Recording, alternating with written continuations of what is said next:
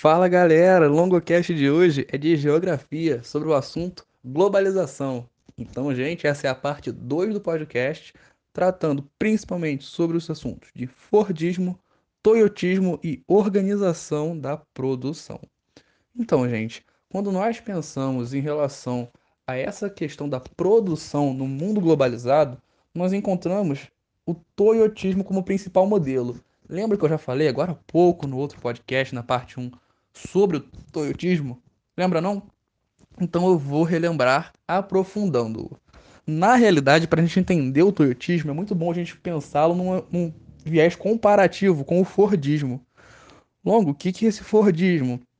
É uma outra, um outro meio de organização da produção. Na realidade, quando as questões de vestibulares cobram esses dois modelos de organização da produção, geralmente é um viés comparativo. Alguma característica de um que pode ser encontrada como oposta do outro, ou algo que possa ter, por algum motivo, ser mantido, mas o fato é que praticamente tudo é oposto entre ambos, então não precisa se preocupar muito com esses detalhes.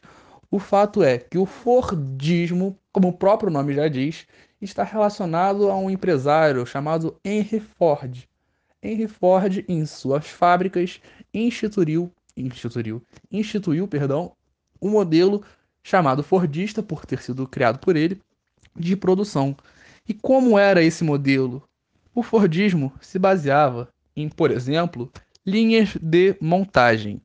Ou seja, os produtos eram produzidos de uma maneira muito linear, ou seja, numa mesma, num mesmo prédio, numa mesma estrutura, no mesmo galpão, haviam várias máquinas, vários trabalhadores e uma linha de montagem, uma grande esteira, pela qual passavam esses produtos e cada funcionário era responsável por uma determinada parte desse processo. Um prega, faz, pregava um parafuso, o outro apertava uma porca, o outro encaixava uma peça de uma porta do carro.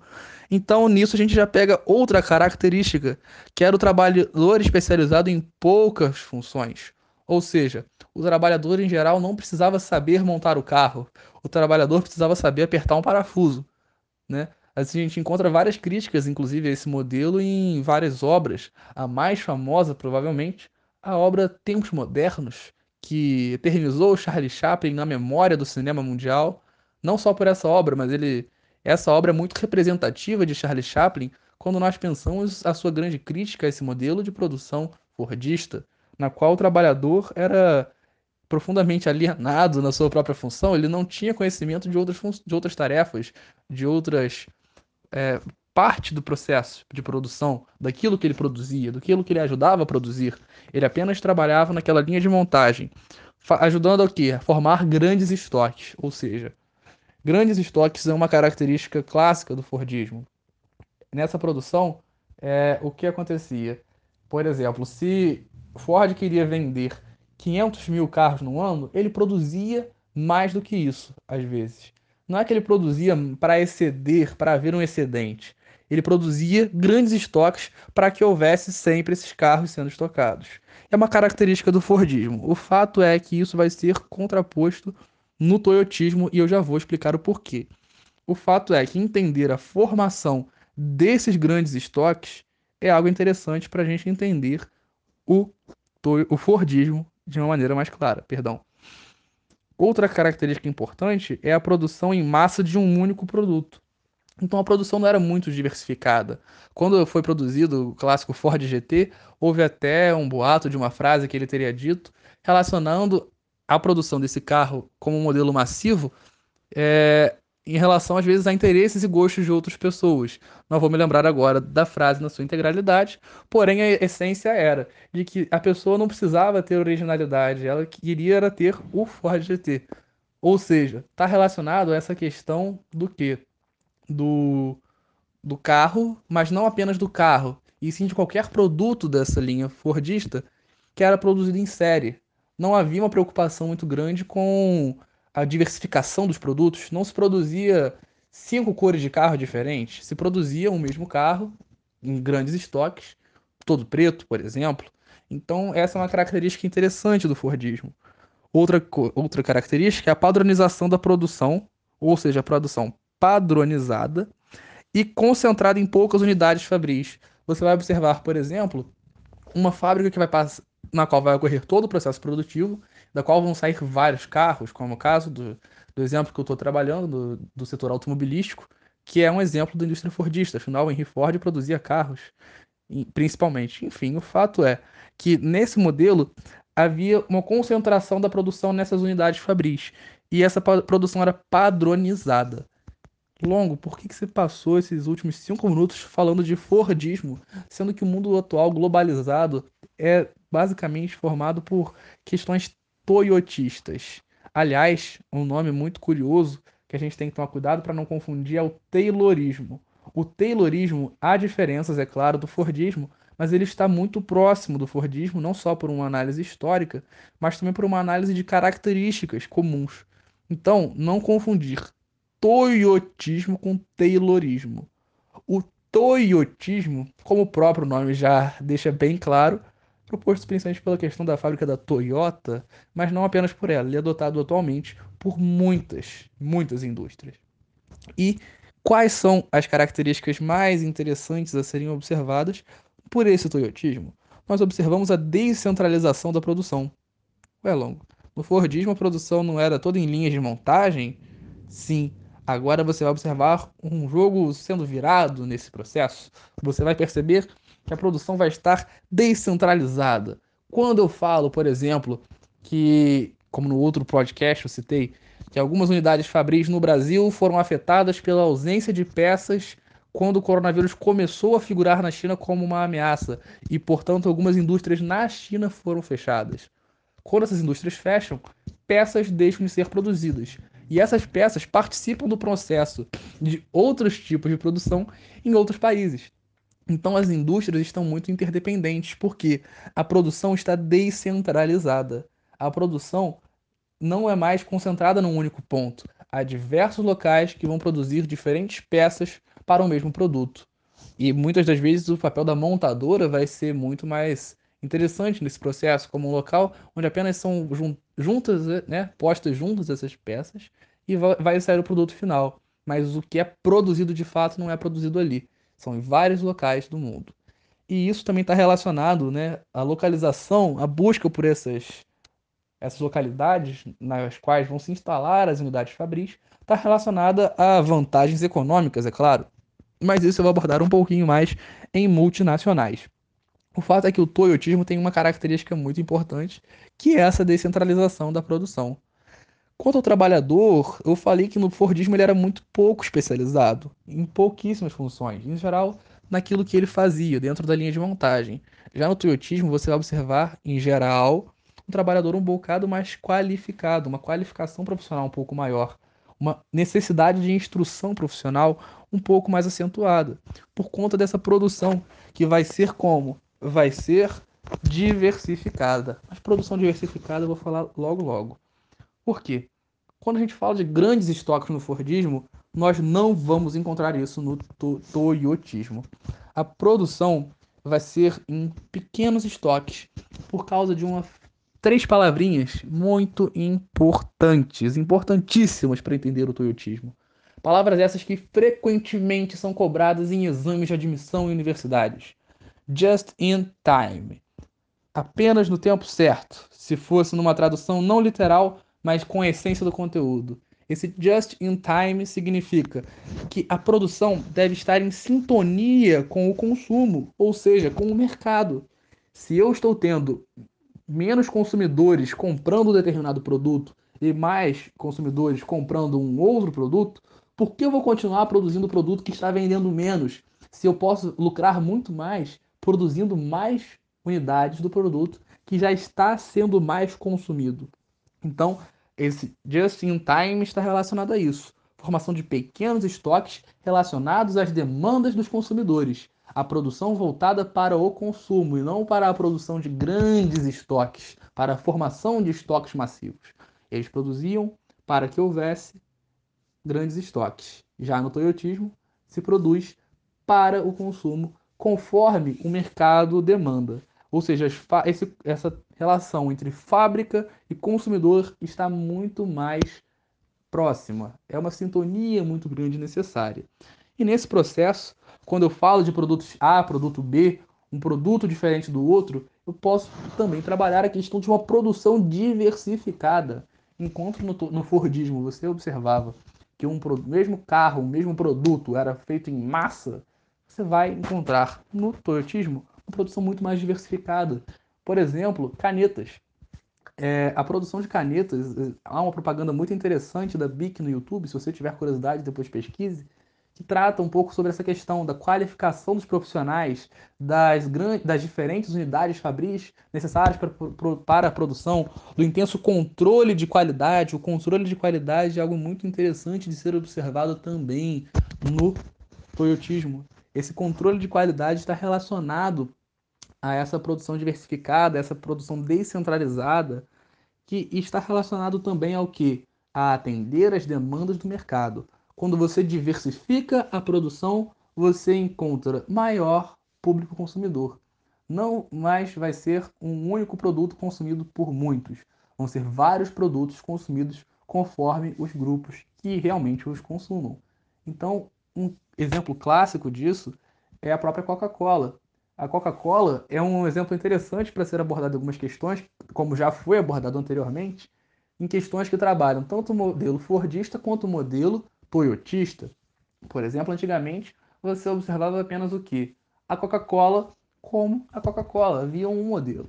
Aquela Coca-Cola clássica, tradicional, porém atualmente você já observa várias variações. A própria Fanta, né, que está associada, pertence ao mesmo grupo da Coca-Cola, a Coca-Cola que produz atualmente também com cafeína, com outros tipos de produto, outras variações. Então você observa o que? Uma diversificação da produção para atender novas demandas, novos grupos e ampliar o seu mercado consumidor. Tudo voltado para o quê? Para um maior lucro. Essa descentralização característica do toyotismo também vai estar relacionada com um fator muito interessante que é a terceirização e a tecnologia. Eu estava falando de produção diversificada e voltei para a descentralização, por quê? Porque são coisas que estão muito relacionadas.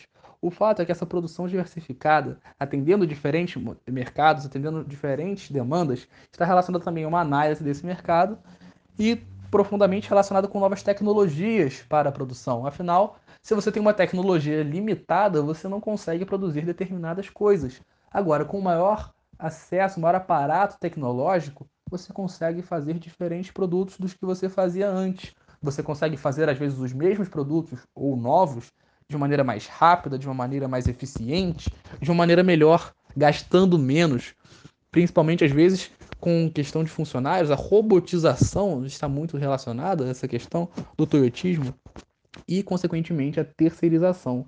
A terceirização, característica do toyotismo, é quando é delegada a uma outra empresa que não é mais a empresa, às vezes, que, que produz determinado produto, a produção de uma determinada peça. Um exemplo de terceirização é, se uma marca, uma montadora de carros produz um determinado carro, porém eles não estão preocupados em produzir a borracha. Por quê? Porque uma outra empresa que é associada a eles já produz a borracha. Então eles compram a borracha já no formato dos pneus, já compram os pneus dessa empresa de borracha e apenas montam o carro. Ou seja, a produção dos pneus foi terceirizada. Não é mais a empresa é, X que produz o carro inteiro. Ela terceirizou essa produção dos pneus a partir do momento que ela compra os pneus dessa outra empresa para montar junto dos carros.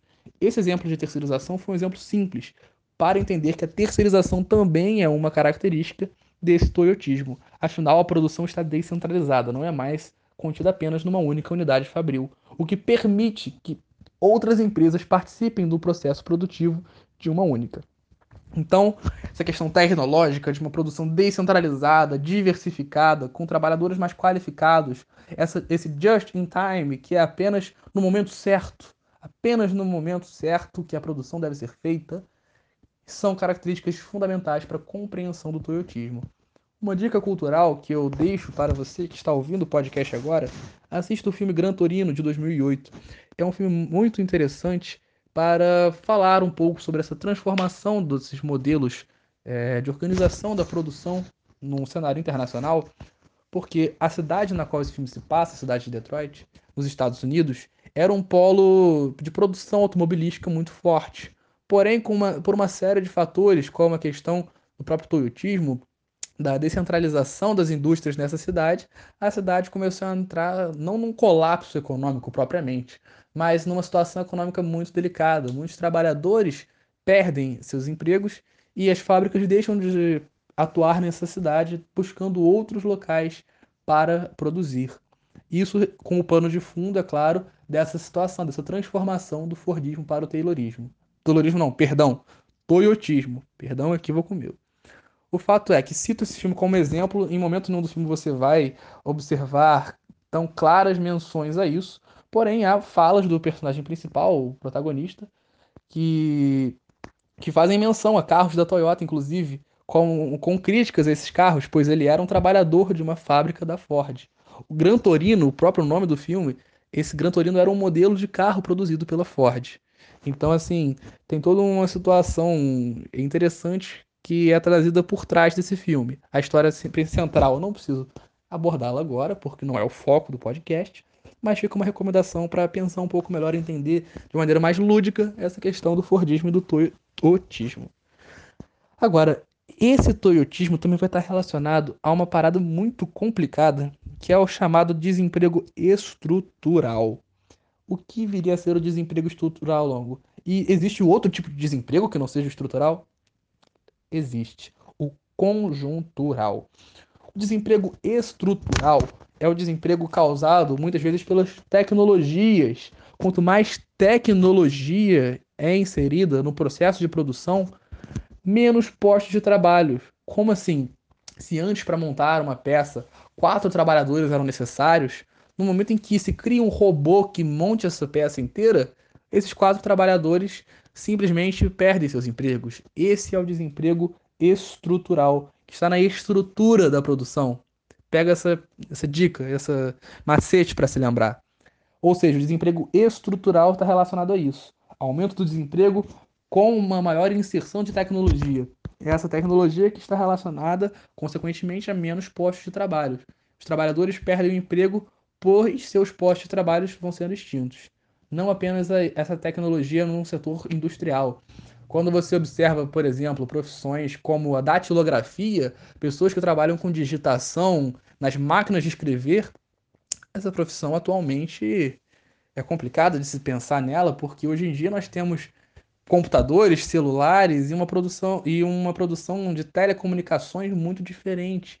Então, essa questão da datilografia, por exemplo, perdeu sua importância e o seu uso com o tempo. Datilografia, como eu falei, está relacionada às pessoas que trabalhavam com essas máquinas de escrever, que são equipamentos bem antigos e, portanto, hoje já não são mais utilizados praticamente de uma maneira ampla. Apenas em casos muito específicos que, enfim, não justificam essa ser uma profissão comum na atualidade. Então, as pessoas que trabalhavam com isso, por exemplo, sofrem com ou sofreram em algum momento com esse desemprego estrutural, pois o posto de trabalho que elas ocupavam foi simplesmente extinto com a inserção de novas tecnologias. Não estou aqui para defender o lado A ou o lado B, mas assim, essas tecnologias são um assunto muito polêmico quando se trabalha. Por exemplo, na Revolução Industrial, um breve parênteses, essas tecnologias foram motivos de muitas críticas, né? Um, clássico movimento que lutou contra as tecnologias foi o ludismo. Ludismo que foi liderado pelo não só por ele, mas iniciado pelo Ned Ludd, um trabalhador industrial na Inglaterra que, revoltado com a situação de perda de emprego por conta das máquinas, tem uma ideia interessante e compartilha com alguns amigos, alguns adeptos que juntam com ele e falam: é isso mesmo. Eles começam a quebrar máquinas, pois eles encaravam, encontravam nas máquinas a justificativa para uma vida às vezes mais complicada. Naquela época, na Inglaterra, é bom lembrar também que havia um desemprego muito grande, muitas pessoas não tinham emprego, não tinham trabalho, então as condições de trabalho também eram pioradas, pois não haviam direitos trabalhistas de maneira geral, enfim, era uma situação muito caótica. Assunto esse que vai ser abordado em outra hora num podcast sobre Revolução Industrial. Abri esse parênteses para mostrar que a tecnologia e os postos de trabalho já são uma luta antiga, não é de hoje, não é na globalização que surge esse processo. Porém, o desemprego estrutural está muito relacionado com a questão do toyotismo. Compreendido? Espero que sim. Porque o toyotismo, mais tecnologia. O toyotismo defende essa questão tecnológica e, portanto, acaba pela extinção de postos de trabalho, enquanto o desemprego conjuntural é aquele desemprego que está muito relacionado, às vezes, a um desemprego mais momentâneo. Assim, é, em momentos de crise, por exemplo, você encontra o desemprego conjuntural. Quando algumas empresas, às vezes, por um momento de crise econômica, quebram, várias pessoas perdem seus postos de trabalho. Porém, com a recuperação econômica, com a recuperação da economia de um país, esses postos de trabalho voltam a ser ocupados. Atenção, esses postos de trabalho não são extintos, como no desemprego estrutural. Apenas deixam de ser ocupados momentaneamente por uma questão de que os trabalhadores e as empresas não têm as condições de arcar pela situação de crise com os empregados, por exemplo, só um exemplo. Então, até que haja recuperação, esse desemprego é algo muito mais comum. Com a recuperação econômica, esse desemprego conjuntural tende a diminuir até às vezes, dependendo do contexto, desaparecer. Porém, o desemprego é uma realidade muito mais complexa do que apenas esses dois nomes, estrutural e conjuntural, que eu citei. O fato é, pense em estrutura, que está na extinção de postos de trabalho, conjuntura relacionada a momentos, às vezes, de crise, na qual a produção vai ser é, prejudicada e os próprios trabalhadores, sempre, como sempre na história, são os mais prejudicados. Agora, para trabalhar um pouquinho sobre as questões das multinacionais, relaxa que está acabando. Mais ou menos. As multinacionais são, como eu já citei, grandes empresas que estão intimamente relacionadas a, uma atuação global. Pense no nome: multinacionais. Quem ouviu outro podcast já ouviu falando exatamente essas palavras. Multinacionais, multinacionais, multi, muitas, nacionais, nações, que têm uma ação em muitas, ou às vezes em várias, em diferentes, em diversas nações. A atuação dessas empresas não vai se restringir a um território de uma única nação, a um único território nacional, simplesmente porque essas empresas vão ter uma atuação muito mais ampla, uma atuação global. Características dessas empresas são, por exemplo, a produção flexível. Essa produção flexibilizada está relacionada aqui a uma característica muito interessante e fundamental das multinacionais. Uma central, uma sede, uma, um ponto de administração central dessa empresa num país em geral, um país mais rico, um país às vezes considerado mais desenvolvido economicamente, e essa sede vai ser somada a diferentes unidades fabris em diferentes locais no mundo esses locais vão ser determinados principalmente por vantagens que essa empresa possa ter. Como, por exemplo, uma mão de obra mais barata é uma, era um objetivo dessas multinacionais. Um local que ofereça uma mão de obra mais barata e, por exemplo, incentivos fiscais, sem sombra de dúvida, vai ser um alvo dessas empresas multinacionais. Por quê? Se as empresas querem baratear sua produção, têm como objetivo adquirir mais lucro, afinal, pense sempre, o objetivo máximo dessa questão do, dentro do capitalismo é o lucro. Então as empresas, buscando esse lucro, vão querer baratear a produção para que a sua margem de lucro e o seu recebimento, seu capital gerado seja maior. É o tal do mais-valia, mas esse assunto para outra hora. O fato é que nessa busca por localidades que ofereçam mais vantagens, as empresas vão se espalhando por diferentes regiões do mundo. Ah, no México a empresa encontra um trabalhador que ganha menos por hora do que nos Estados Unidos, então a empresa vai, vai, vai ter uma sede, uma filial no México. Nessa filial vai ser produzida uma peça X. Às vezes na Nigéria vai encontrar uma população que vai ter um, uma média de recebimento menor do que, às vezes, no, no, nos Estados Unidos, como é a sede dessa empresa. Então vai e instala uma unidade fabril. Às vezes, num país da, da Ásia, vai encontrar uma outra vantagem. Então, por aí vai se espalhando essa multinacional, buscando sempre vantagens relacionadas, por exemplo, mão de obra mais barata, incentivos fiscais, incentivos fiscais como, por exemplo, isenção de impostos e coisas do tipo, dentre outros.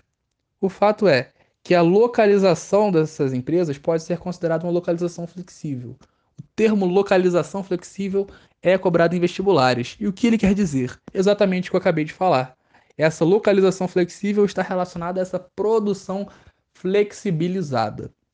Quando você fala de uma produção mais flexibilizada, você pensa justamente nessa questão né, de transporte e comunicação mais facilitados. Por quê? Por que, que você tem que pensar nisso imediatamente, quando falar de uma produção mais flexibilizada? Se eu tenho uma central que está num país e várias unidades em outros, como que essa produção pode acontecer se você não tem entre essas, entre, entre essas sedes, entre essas unidades dessa empresa, uma comunicação muito rápida? Se você não tem uma comunicação eficiente, você tem problemas, você tem prejuízos na sua produção.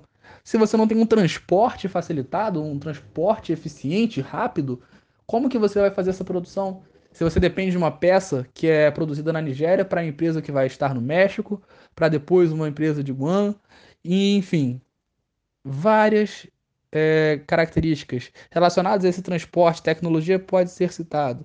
Porém, a, o fato é que a comunicação e o transporte serem mais facilitados hoje em dia, ou seja, pelos avanços tecnológicos, permitem essa chamada localização flexível, essa produção flexibilizada. Vou retomar brevemente é, esse, esse, um conceito que eu trabalhei um pouquinho no outro podcast, porque eu acho muito necessário e válido quando a gente fala de multinacionais. Quando a gente trabalha a questão de nova ordem mundial, meu Deus, ele está falando de que de uma organização internacional que vai meu Deus! Não, calma. Quando a gente trabalha em nova ordem mundial na geografia, está relacionado à organização das relações entre os países. Ou seja, falando bonito, seria basicamente a organização internacional dos estados, ou seja, como que os países se organizam.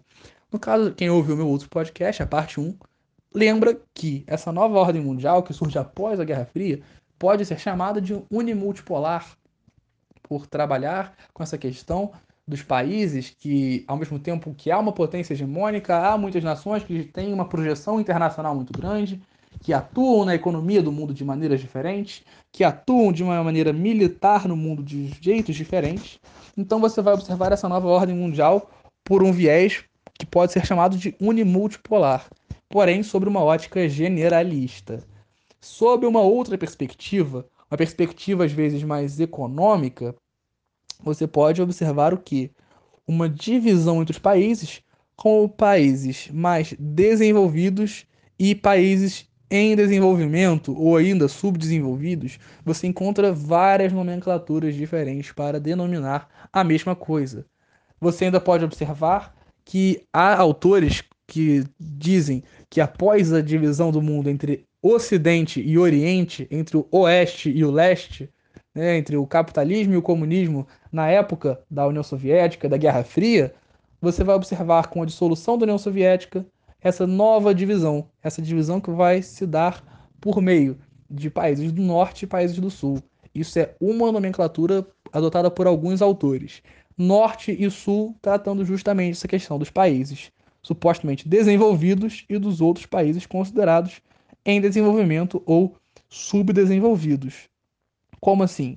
Países economicamente mais enriquecidos, mais desenvolvidos, por uma série de fatores históricos que podem englobar tanto investimentos na indústria, subsídios, exploração de outros países como uma das principais características para o enriquecimento das nações. Nações que exploraram historicamente outras têm uma tendência a possuírem atualmente uma riqueza maior, enquanto países que foram explorados têm uma tendência clara de serem países hoje tidos como países em desenvolvimento.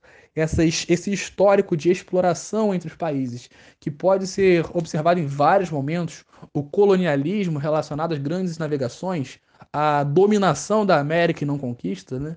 a dominação da América pelos portugueses, espanhóis, posteriormente ingleses, holandeses e franceses, essa divisão da África, a partir das terras da África na Conferência de Berlim de 1884-1885, são alguns exemplos do como que várias nações da África e América, também a Ásia, que foi vítima de uma expansão imperialista, né, no neocolonialismo que advindo dessa mesma época lá da partilha das terras da África.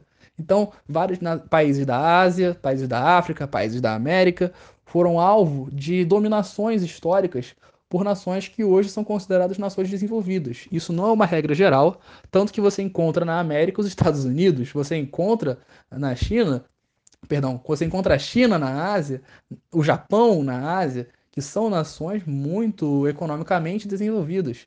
Então você percebe o que não é uma regra, porém essa dominação histórica está relacionada ainda a esse fator dessa divisão entre países desenvolvidos e subdesenvolvidos ou em desenvolvimento. Quis abrir esse parênteses para falar um pouquinho sobre como essa nova ordem mundial pode ser trabalhada sob um viés econômico. Então, há ainda quem diga que a gente vive um modelo bipolar de, de organização dos estados no que diz respeito à economia. Não é mais um viés ideológico que torna essa divisão bipolar, não é mais a ideologia o centro da bipolaridade, e sim a economia. Pois os países que estão no norte, ou os desenvolvidos, contra, entre aspas, né, se opondo aos países do sul, os países em desenvolvimento. Quando digo que o histórico faz diferença, uma característica interessante para compreensão de um dos motivos pra, para o desenvolvimento econômico dos Estados Unidos ter se dado de uma maneira diferente das outras nações na América como um todo, está relacionado ao modelo de colonização adotado lá. Uma colonização para povoamento e não para exploração, de modo geral, como foi nos outros países da América de maneira geral. A América espanhola e portuguesa, Brasil, atualmente Argentina, América Latina, de modo geral, está mais relacionada com essa colonização de exploração. Por isso, essas cicatrizes históricas tão íntimas, tão profundas, relacionadas a uma dificuldade no desenvolvimento econômico, esse desenvolvimento econômico que vem tardiamente. Essa liberdade e independência ocorre tardiamente. Enquanto nos Estados Unidos, principalmente ao norte dos Estados Unidos, essa colonização de povoamento. Se você é um estudante um pouquinho mais cri-cri, você deve estar pensando, mais longo, nos Estados Unidos também teve colonização de exploração. Sim, no sul principalmente. Mas por uma série de fatores como a guerra de secessão, enfim, uma série de coisas aconteceram que permitiram aos Estados Unidos, historicamente, ter esse desenvolvimento um pouco diferenciado em relação ao resto da América. Quis abrir esse parênteses e fazer esse adendo, porque historicamente é uma análise interessante, por mais que não nos interesse tanto quando nós estamos trabalhando a globalização no que diz respeito à organização dos estados. E quando digo organização dos estados, a gente automaticamente tem que pensar na globalização. Afinal, a globalização nada mais é do que este atual momento de expansão capitalista e como os estados estão interdependentes entre si, principalmente no viés econômico. Agora, para fechar este podcast com chave de ouro, no caso não tão de ouro assim, porque é uma chave complicada, vamos falar um pouco sobre precarização do trabalho. Você pode encontrar esse termo precarização do trabalho de diversas maneiras. O fato é que essa precarização das relações trabalhistas está relacionado às vezes às jornadas maiores de trabalho e principalmente as questões estão trabalhando muito isso recentemente sobre não, não estão trabalhando muito isso recentemente, porém quando cobram essa precarização do trabalho, cobram muito algo atual, que é a questão da informalidade, as incertezas geradas por essa informalidade, principalmente em relação à renda mensal. É, quando nós falamos sobre essa renda mensal, nós estamos falando justamente sobre essa questão de aplicativos, principalmente.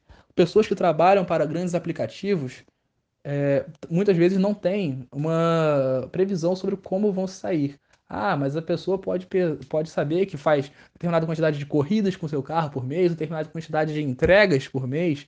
Isso já dá uma previsão. Porém, não é algo fixo. Num contexto como o atual, de pandemia, no qual há uma necessidade de permanência em casa, em quarentena, de isolamento social, esses trabalhos se encontram um pouco ameaçados. Não necessariamente é, todos esses trabalhos, até porque, por exemplo, é, é, deliveries tem se fortalecido, afinal, aglomerações são consideradas são evitadas, recomenda-se pelo menos que as aglomerações sejam evitadas, então o delivery acaba sendo um pouco mais utilizado nessa época. O delivery, essa entrega em casa, em domicílio, porém, isso não é algo necessariamente correto. Quando trabalhamos essa questão das incertezas e da informalidade, não é apenas nos aplicativos, e sim numa série de outros fatores. No Brasil, há uma estimativa de 14 milhões de desempregados, estimativa essa recente, segundo o IBGE. Porém, esses 14 milhões não englobam ainda os trabalhadores informais, como é o caso é, dos microempreendedores individuais, pessoas que não têm uma renda fixa, que trabalham por conta própria. Não nessa, nessa, quando digo trabalhadores informais, perdão, houve uma pequena falha. Quando falo de microempreendedores individuais, o caso do MEI aqui no Brasil, no qual as pessoas trabalham por conta própria. Esse trabalho por conta própria gera incertezas, pois no momento em que a pessoa é um empreendedor, ela é responsável direta pelo resultado e pelo rendimento final do seu mês, ela não tem uma garantia de que esse rendimento vai ser conseguido. Então, isso pode ser encarado como sim uma relação é, próxima dessa precarização das relações de trabalho no mundo atual. E um termo que às vezes é cobrado em vestibulares, justamente pela questão dos aplicativos, é o termo uberização, pela questão do como os aplicativos estão informalizando relações de trabalho e muitas vezes por conta disso precarizando tais relações. Não estou dizendo que quem trabalha por aplicativo tem problemas necessariamente ou vai encontrar problemas no seu trabalho. É apenas um trabalho que muitas das vezes, por conta dessa informalidade, da incerteza, é um trabalho, sim, que é considerado um trabalho de risco, precarizado por conta dessas relações que se dão através desse novo mundo, desse novo mercado de trabalho. Então, gente, acredito que seja isso o principal sobre globalização. Tentei abordar. É possível, é claro, que algo não tenha sido tratado aprofundadamente ou sequer citado neste podcast. Porém, busquei trazer o máximo de informações possíveis, visto que globalização é um tema muito recorrente, visto que é a atual forma de organização da nossa sociedade, da nossa sociedade num momento capitalista, de, nesse, contexto de, nesse contexto de expansão. Tentei retomar o, o, o conceito de globalização, mas ficou meio esquisito. Enfim, o que importa que eu quero trazer é busquem também outros tipos de informação. Sempre que eu estou gravando esses podcasts, eu tento trazer o máximo possível de informações, tanto que esses podcasts são revisados, são ouvidos por professores, tem esse processo de validação, porém é sempre bom buscar informações, porque este é um tema muito importante para vestibulares. Então, espero que tenha entendido. Forte abraço e até a próxima. Valeu!